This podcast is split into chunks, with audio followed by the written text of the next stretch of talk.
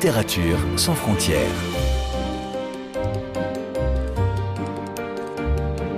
Catherine Fruchon-Toussaint. Fanny Renard. Bonjour à toutes et à tous. Comment raconter les horreurs de l'histoire quand sa mémoire a été confisquée au peuple? Comment dire aujourd'hui la barbarie d'hier?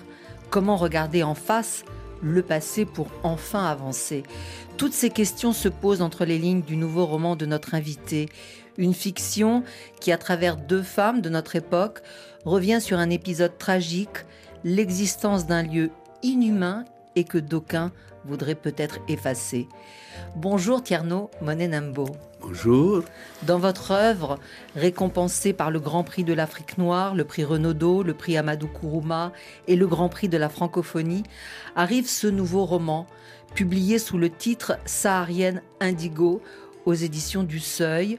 La rencontre, je le disais, entre deux femmes à Paris, une Guinéenne en exil et une Française qui a très bien connu la Guinée et qui, l'une et l'autre, en miroir, sont les rescapés du camp B. B comme Boireau. Est-ce que vous voulez bien nous rappeler, Tiano ce qu'est ce camp dans l'histoire de la Guinée? Eh Le camp B dans ce roman, c'est le camp Boireau dans la réalité guinéenne. C'est notre Orchus à nous, notre goulag tropical. C'est le camp où Sékou Touré a tué plus de 50 000 personnes par jet noir. Cela veut dire qu'on vous emprisonnait dans une petite cellule. Il y avait une petite lucarne. On vous laissait là, sans boisson, sans nourriture, pendant 15 jours. Personne n'a survécu plus de 15 jours. Plus robuste, il y en a qui mouraient au bout de 7 jours. Ou alors par pendaison publique. Et ce qui est terrible en Guinée, vous savez, les, les criminels ont un talent, c'est d'effacer les traces de leurs crimes. Il n'y a plus aucune trace du Cambaro. Ils ont construit des villas à l'intérieur du Cambaro. Ils ont construit un pont là où on pendait les gens, aucune stèle, aucune trace.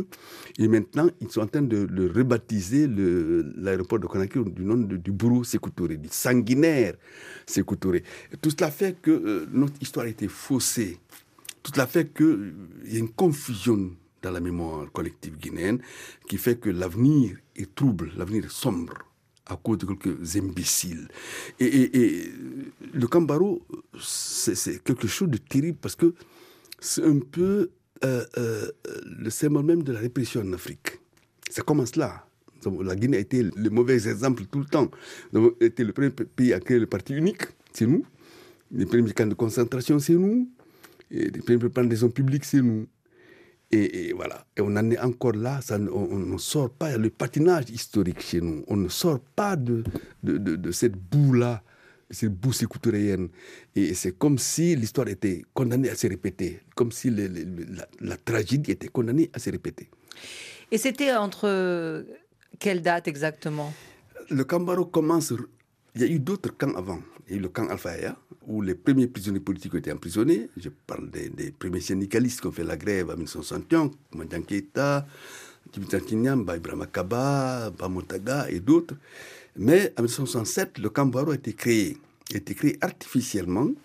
En 1967 67, par les Tchécoslovaques. C'est les Tchèques qui l'ont créé. Et excusez-moi très bien, le Cambaro est une ruine artificielle on a créé une ruine artificiellement, une architecture de la, de la torture. On a créé des, taudis pour que l'eau s'infiltre de façon très précise dans les cellules des condamnés, que les moustiques entrent par cette porte-ci et pas par cette porte-là, et que les odeurs arrivent, que, vraiment la, la, torture soit permanente. J'ai jamais vu ça, une ruine artificielle. Et quand est-ce que ça a été euh, fermé? Ça a été fermé à la mort de, de, de, de Sectoré, en 1967. Mais ils ont cassé toutes, les, toutes, toutes, ces cellules où les gens sont morts. Ils ont construit des villas à l'intérieur pour loger les, les policiers guinéens. Quand vous, vous avez fui la Guinée en 1969, vous aviez connaissance de l'existence du Camboiro Je vais vous raconter une chose, madame. Je ne le savais pas du tout. Je savais qu'il y avait un Camboiro. Je pense que c'était le camp de la garde républicaine. En face, il y avait un, un, un bar où j'allais souvent. Il y avait la musique, ça s'appelait le palmier. J'allais souvent danser là. Je ne savais pas du tout que de l'autre côté, on torturait. Je ne savais pas du tout en 1969. En pleine ville de Conakry, en pleine ville, on torturait les gens. C'est pas à l'extérieur de la ville, c'est au centre-ville. Je ne savais pas du tout que, ce camp était un camp de torture. Pourtant, je, dansais là. J'étais jeune, j'avais 21, 22 ans. Il y avait un bar qui s'appelait le Palmier où venait souvent jouer un des grands musiciens guinéens qui s'appelle Kilitigi, Traoré. Et, je ne savais pas qu'en face, on on torturait. D'où la nécessité de raconter. Et pourquoi est-ce que c'était nécessaire aujourd'hui d'écrire euh, sur ce sujet, euh, Tierno Menenambo Parce que vous aviez peur qu'il soit oublié, que le temps passe? Bien sûr, il est déjà oublié. Ils ont tout fait pour qu'il soit oublié. Mais et comme en même temps nos historiens n'ont jamais fait leur boulot, je me suis dit qu'il faut que les écrivains pallient leur insuffisance. Le roman est, formidable parce qu'il est porte sur la durée. Quand l'écrivain parle, ça traverse les siècles. Quand l'historien parle, c'est pour quelques instants. Et il faut parler de ce Camboirou, c'est notre histoire, c'est notre douleur, notre non-dit, et sans une histoire complète, précise de ce qui s'est passé au Cambarou, il n'y aura pas d'avenir en Guinée. Le non-dit n'est pas une stratégie de devenir. Et, tout le monde le sait. L'Europe a connu le nazisme. Auschwitz est là. Il a fallu raconter Auschwitz quand même. Euh, pas seulement par les juifs, mais aussi même par les, bourreaux parfois. En tout cas, l'Allemagne a essayé de nettoyer sa mémoire là-dessus. Il faut que nous aussi, on nettoie notre propre mémoire. Sans l'hygiène de la mémoire, il n'y a pas d'avenir. Or, les Guinéens refusent l'hygiène de la mémoire. Et ça, c'est grave pour l'avenir. Mais est-ce que ce roman est né aussi parce que la mémoire a été ravivée par des témoignages peut-être de personnes qui ont survécu et qui enfin osent en parler Il y a eu beaucoup de gens qui ont raconté leur séjour au Cambaro. Il y a au moins une dizaine de livres. Le plus célèbre, c'est de Jean-Paul Alata, Prison d'Afrique. C'est un Guinéen, un blanc euh, d'origine, mais guinéen. Euh, il a été même ministre euh, de Sékou Touré. Il a vécu quelques années au Cambaro, puis il est sorti de prison. Il y a, eu d'autres, il y a eu une dizaine, une dizaine d'essais, de, témoignages. Et, mais ça ne suffit pas. Je pense qu'il faut quand même l'apport de la fiction. Euh, la fiction est, le meilleur des témoignages. Parce que la fiction apporte, révèle au public les faces cachées de la réalité. Il faut ça, il faut que les romanciers fassent le travail sur le douloureux passé de l'humanité, le fascisme, des dictatures qui sont là jusqu'à présent. On ne va pas répéter la fameuse phrase de Peter Brecht, le, ventre encore fait contre la bête immonde est sorti. Mais il est évident que si on ne nettoie pas ensemble cette mémoire ancienne du fascisme, de la dictature, eh bien, ce sera le recul en permanence. Donc, Tierno Monenambo, vous prenez le relais des historiens par la fiction sans doute en effet parce que la littérature donne un autre point de vue et incarne ce que les livres d'histoire ne peuvent pas. Et ici, cette tragédie est endossée par deux femmes. Nous y reviendrons en deuxième partie parce que leurs trajectoires, comme je le disais, sont en miroir l'une de l'autre. Mais surtout deux femmes d'aujourd'hui. Une partie de votre roman se déroule à Paris dans les années 2010. Est-ce que c'était aussi pour dire que le passé a toujours un écho dans le présent et qu'il y a des milliers de personnes qui souffrent encore de ce qu'elles n'ont pas pu raconter? Mais Bien sûr, je pense que ces deux femmes, ce sont les deux grandes victimes du Cambé, du Camboaro, euh, la Blanche, Madame Cor, et euh, la Guinéenne, Véronique Bangoura. Et ces deux femmes se rencontrent par hasard devant une librairie, devant une pâtisserie. Euh, Madame Cor entend cette jeune femme parler au téléphone dans la langue guinéenne, un peu en soussou, en malinké. Et elle s'approche doucement d'elle, mais vous êtes guinéenne? Et là, tout au long des pages, on se rend compte que ces deux femmes ont des secrets, presque inavouables, mais en même temps, ces secrets sont liés. Tous ces secrets viennent du camp B, du camp Boiro. Madame Cor a vécu en Guinée longtemps, et c'est marié en Guinée, il est allé en Guinée, il y a vécu, et il a laissé un enfant, parce que son mari était pendu devant elle, son, enfant lui a été arraché. Il a envie d'en parler. Elle n'ose pas en parler, elle, ne peut pas en parler, physiologiquement même, elle ne peut pas en parler. Elle rencontre cette fille, elle devine ce a, tout ce qu'elle a souffert. Elle veut la pousser à raconter, elle, sa vie. Mais la fille lui dit, mais pourquoi voulez-vous que moi je raconte et pas vous? Ça commence comme ça on se rend compte au bout de, des pages que les deux histoires sont communes, sont deux vies parallèles qui ont vite fait de se rejoindre. Et qui montre à quel point, pendant des années et des années, elles ont gardé en elles un secret qui finalement a été un peu comme un poison. Et c'est ce dont nous allons parler.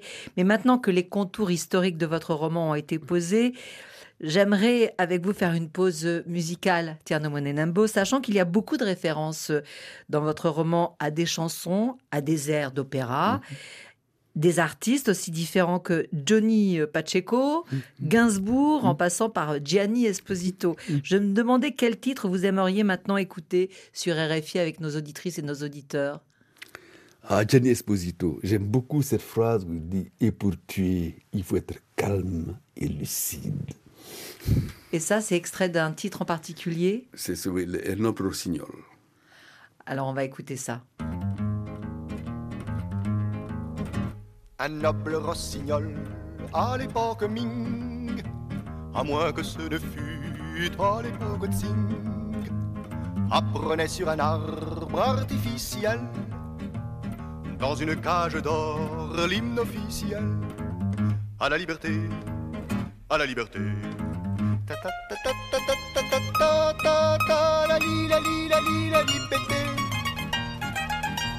La li, la li, la li, la li, la li, la liberté. Come me pise sta capunene, come me pise sta capunene. Ils avaient faim et soif.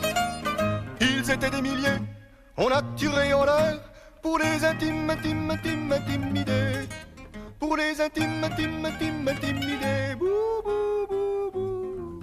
Bou, bou, bou, bou. Simplement, comme on tire au fusil dans la vie? Mais l'un d'eux se blessa dans sa sauvagerie à mort, aussi vrai que la foule est un enfant qu'il ne faudrait jamais laisser seul un instant. Que dis-tu, rossignol, oiseau de bon augure? J'écris l'histoire. Ah oui, eh bien, bonne écriture un rossignol du peuple à l'époque Ming, à moins que ce ne fût à l'époque Tsing, qui avait le désir d'égayer la terre, répondit par un chant révolutionnaire à la liberté, à la liberté. Ta ta ta ta ta ta ta ta ta ta la li la li la li la liberté. La li, la li, la li, la li, la li, la liberté. Comme c'est un capoulet, comme bébé, c'est un Nous avions faim et soir. Nous étions des milliers. Ils ont tiré en l'air pour nous intimider. Pour nous intime, intime, intime, intimider. Bou, bou. Bou, bou, bou, bou. Calmement, comme on tire au fusil dans la vie L'un de nous fut blessé par tant de courtoisie à mort, aussi vrai que la foule est trop timide. Et pour tuer, il faut être calme et lucide. Que dis-tu, rossignol, oiseau de bon augure? J'écris l'histoire. Ah oui, eh bien, bonne écriture. l'un voulant comme l'autre égayer la terre. Chacun a son idée, à sa manière de Rossignol chantait à l'époque Ming, à moins que ce ne fût à l'époque Tsing, à moins que ce ne soit au jour d'aujourd'hui.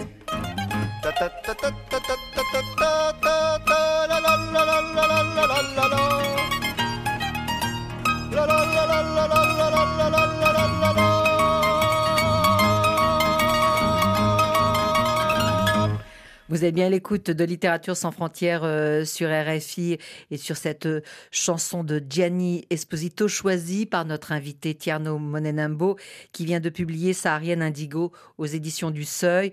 L'histoire d'une rencontre hasardeuse à Paris, on l'a dit, entre deux femmes qui aujourd'hui ont un certain âge. L'une guinéenne qui s'occupe d'un homme en fauteuil roulant, et l'autre française un peu bohème, mystérieuse, jusqu'au jour où, comme vous nous l'avez raconté tout à l'heure, la deuxième aborde la première parce que elle l'a entendu parler dans cette langue qu'elle connaît pour avoir euh, vécu en Guinée. Et voilà que les confidences commencent à se murmurer, le passé à se dévoiler.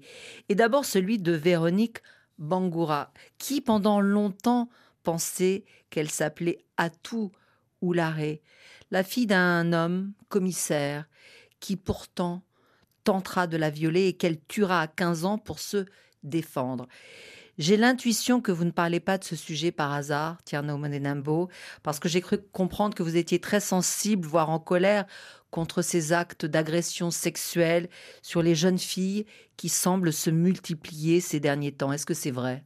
Oui, j'ai fait une chronique il n'y a pas longtemps là-dessus, en Guinée, puisque aujourd'hui, euh, un a dit euh, qu'en 2021, il y a eu 390 viols. C'est des jeunes filles de moins de 15 ans. Donc, j'ai fait une chronique là-dessus il n'y a pas longtemps. De toute façon, la dictature en tant que telle est un viol. C'est le viol de la conscience, c'est le viol de la morale, c'est le viol de la loi. La dictature, c'est la pire injustice au monde. La dictature, c'est la barbarie au sens vrai du terme. Et euh, ils ont violé tout le temps le peuple de Guinée. Les femmes, les enfants, les vies, les intelligences. Et, et c'est un grand violeur. C'est un sanguinaire, ce monsieur. Il a tué le peuple de Guinée. Il n'a pas tué que des Guinéens, il a tué la Guinée. Si la Guinée ne fonctionne pas, c'est parce que Sékou l'a tué. Voilà. Mais comment est-ce que vous expliquez euh, cette situation aujourd'hui et pire, son aggravation? La dictature fonctionne un peu comme la génétique et se reproduit. C'est très difficile de sortir d'une dictature, surtout les dictatures staliniennes. Parce que nous, Guinéens, nous avons copié les soviétiques. Regardez l'Union soviétique aujourd'hui. Elle ne s'en sort pas. L'Algérie, la Guinée, le Zimbabwe, l'Angola, tous ces pays qui ont suivi le système stalinien sont exactement dans la même situation. C'est le patinage historique. On ne s'en sort pas. Euh, le, dictateur reproduit le dictateur. Le milicien reproduit le milicien. Le mensonge reproduit le mensonge, la délation reproduit la délation, et la torture reproduit la torture. Vous avez toujours mis en avant dans vos livres, de toute façon, euh, les figures euh, féminines. Pourquoi? Parce qu'elles sont invisibles selon vous? Parce que ce sont les premières victimes justement de ces sociétés euh, dictatoriales? les deux, parce que c'est les premières victimes. En plus, l'espoir vient de la femme. Parce que c'est elle qui a la, puissance de la révolte. c'est elle qui peut un jour, donc on lui donne un minimum de conscience dans la tête, se révolter. Parce que c'est sur elle que reposent tous les problèmes de l'Afrique. Le problème de l'Afrique, c'est la femme. Le problème de l'Afrique, c'est la femme Absolument. Dans quel sens on, a mis de côté nos femmes. On les a marginalisées, on les a réprimées, on les a dominées. C'est la moitié de la population. On ne peut pas avancer en laissant de côté la moitié de la population. Et, en Guinée, j'ai fait un, papier il n'y a pas longtemps, une chronique qui dit la Guinée est un enfer pour les femmes. Ce qui est vrai. Et le pire ennemi en Guinée pour la femme, c'est le papa. C'est terrible. C'était terrible. C'est lui qui donne le mariage à sa fille dès l'âge de 12, 13, 14 ans. Et qui les sort de l'école. Voilà, et qui sort de l'école, pas d'éducation, pas de modernisation dans la tête. Et, elle est mariée, 12, 13, 15, 20 ans, elle a 3, 4 enfants, elle est répudiée. Parce que en Guinée, la, femme, c'est du Kleenex, on, s'en sert, on, jette, c'est exactement. Et c'est le père même qui organise ça. Ce qui fait que toute la société est en panne, parce que la moitié de la population est marginalisée et écrasée, bâillonnée. Vous êtes un militant de la cause féministe? Je ne suis pas militant de la cause féministe. Je pense que cette femme est même de se défendre. Mais je comprends très très bien cette cause-là. Je la, je la défends en manière. Je pousse les femmes à se révolter. À l'image donc euh, d'Atou ou Véronique, qui est fugitive puisqu'elle a tué euh, son père. Elle se cache. Elle travaille euh, comme hôtesse dans une discothèque. Elle aura un enfant toute seule.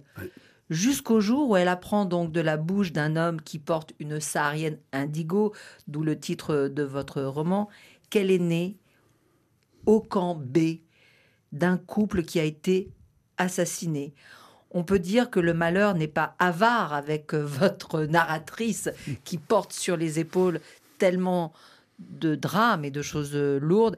C'est comme une allégorie de la Guinée, Tierno Monenambo? Je m'étais fait un défi en arrivant en Guinée. J'ai écrit un roman sur toute la douleur guinéenne depuis 1958. Une douleur portée par une jeune fille d'aujourd'hui. Véronique Bangoura, qui, qui porte sur elle tous les malheurs du pays. C'est ce que je voulais faire. Et c'est vrai que euh, la Guinée, c'est une mémoire douloureuse depuis l'indépendance de 1958. D'autant que c'est une douleur inavouée. On n'ose même pas en parler. Les victimes de Cambaro, j'en ai rencontré une il n'y a pas longtemps qui est venue me dire en tremblant comme ça, j'ai fait 12 ans au Cambaro. Et ces gens-là, il faut qu'ils parlent enfin. Il faut qu'ils sortent de, de, de, l'ombre. Il faut qu'ils disent, qu'ils affirment leur douleur. Leur douleur, c'est la douleur nationale. Et cette fille, pour moi, c'est la douleur du pays. Et c'est pas seulement de la, douleur du pays, mais la douleur d'une époque. Une époque terrible où l'amour est empêché. Et tous ces gens, tous ces personnages, que ce soit Madame Cor, que ce soit Philippe, que ce soit Philippe Bangoura, étaient en quête d'amour, en quête même d'idéal. Ça ne marche pas parce qu'il y a une espèce de panne quelque part, comme si la société avait disjoncté. Euh, même pas la société, mais la civilisation humaine. Et, ça, ce sont les, victimes de leur propre époque. Parlons de Madame Cor, justement. Elle aussi, elle a connu euh, les horreurs du Cambé, puisqu'elle a aimé un Guinéen euh, dont elle a eu un fils, mais elle a vu son mari se faire pendre publiquement. Qu'est-ce qu'elle incarne pour vous, cette Française, euh, Tierno Monenambo? Pour moi, c'est un peu la, la mort de l'idéal. cette fille est un peu 68 tarde. Elle avait 18 ans quand elle a connu son, son monsieur. Son père est un communiste. Son mari aussi communiste. Ils sont connus en lisant les, les, Nazim en lisant euh, Friedman, etc., etc. Et ce sont des idéalistes. Ils voulaient changer le monde. Cette fille est partie là-bas amoureuse d'un homme, mais aussi amoureuse d'une idée. C'était l'idée révolutionnaire de cette époque-là, le romantisme révolutionnaire. Tout cela crève, tout cela se casse, tout, cela se brise. Et toutes ces personnes-là sont les victimes de, la mort de cet idéal-là. Philippe aussi, c'était 68 ans, aimant le genre les, les belles idées, voulant sauver euh, les victimes des différents camps euh, au Chili, au Cambodge, en Birmanie, en Guinée, au Congo, et, il se retrouve sur une chaise roulante, stupidement. Parce que l'époque est bête, l'époque est méchante. Ce n'est pas forcément les hommes qui le sont, mais l'époque est mauvaise. Philippe, je le précise pour nos auditeurs et nos auditrices, et sera le futur mari de Véronique. C'est un Français qui a fondé une association Mémoire vive pour dénoncer les camps de concentration euh, partout dans le monde et qui va tendre la main à Véronique quand elle va découvrir euh, son passé et qui va l'aider à rencontrer euh, sa grand-mère mmh. et sa tante mmh. qu'elle n'a jamais, qu'elle n'a jamais connue. Alors néanmoins, ces deux femmes, elles résistent à leur mémoire. Les mots ont du mal à sortir, avec toujours en fond la tentation de ne rien dire, de ne rien raconter à la nouvelle génération, de rester dans le déni. Et au fond, vous, Tierno Monenambo, avec ce livre, vous dites exactement le contraire. Il faut parler. Il faut parler, il faut que les victimes de tous les camps du monde parlent. La tyrannie, c'est dangereux pour nous tous. La plus mauvaise démocratie vaut mieux la tyrannie. Quand je vois ici en France des, amis français se, moquer, il y a tout le folklore, c'est du débat, ça, ne veut rien dire. Mais c'est important le débat qui ne veut rien dire. C'est ça la démocratie. La démocratie, c'est quand n'importe qui raconte ses propres conneries. Mais chez nous, on n'écoute que les conneries d'une seule personne. Il faut que les conneries soient dites par chacun. Et, la démocratie, c'est un trésor qu'il faut défendre dès maintenant, pour nous tous. Parce que c'est fragile, la démocratie, très fragile. Donc c'est aussi un roman politique. Oui, bien sûr, mais je suis politique, moi. je très politique. On ne peut pas faire de la littérature sans politique, c'est impossible. Mais il, faut, la conscience politique est indispensable. Il faut bien que qu'on aille. Je pense moi que l'histoire est une pente.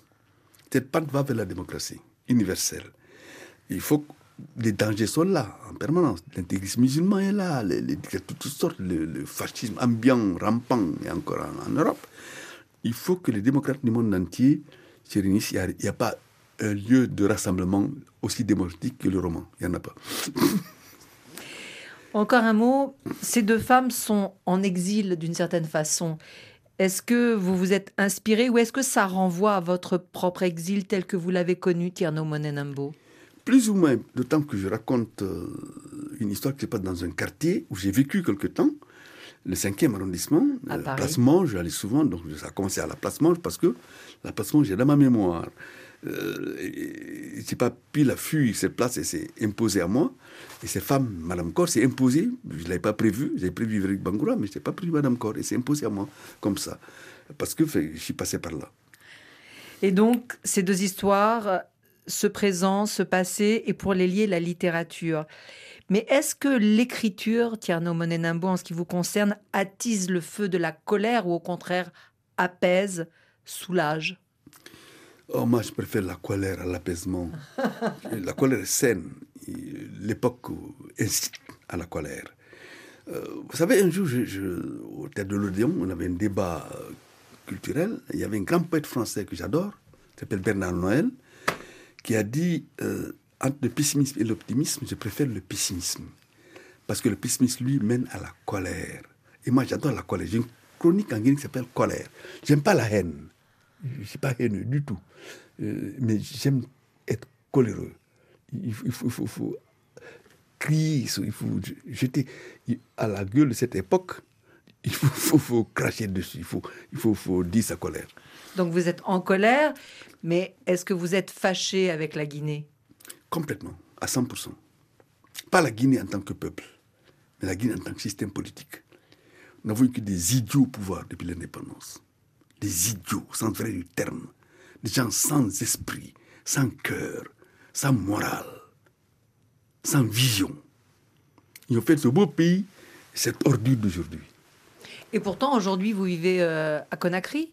Je vis à Conakry, je le dis, en permanence. J'ai des chroniques, je, le- je- je- je dis ce que je veux.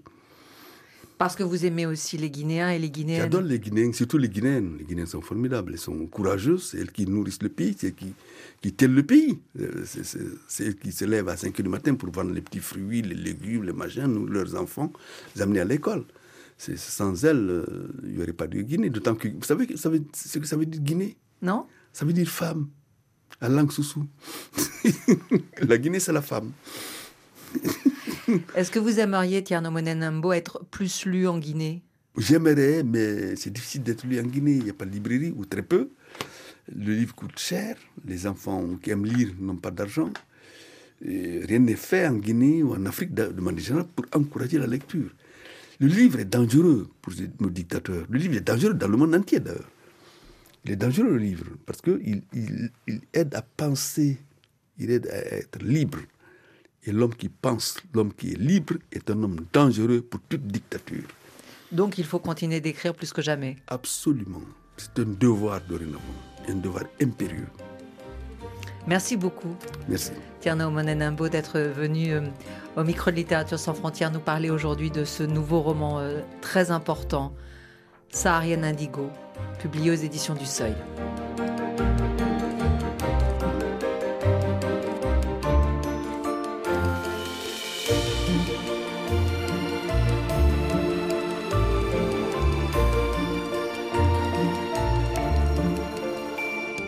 Littérature sans frontières. Catherine Fruchon-Toussaint, Fanny Renard.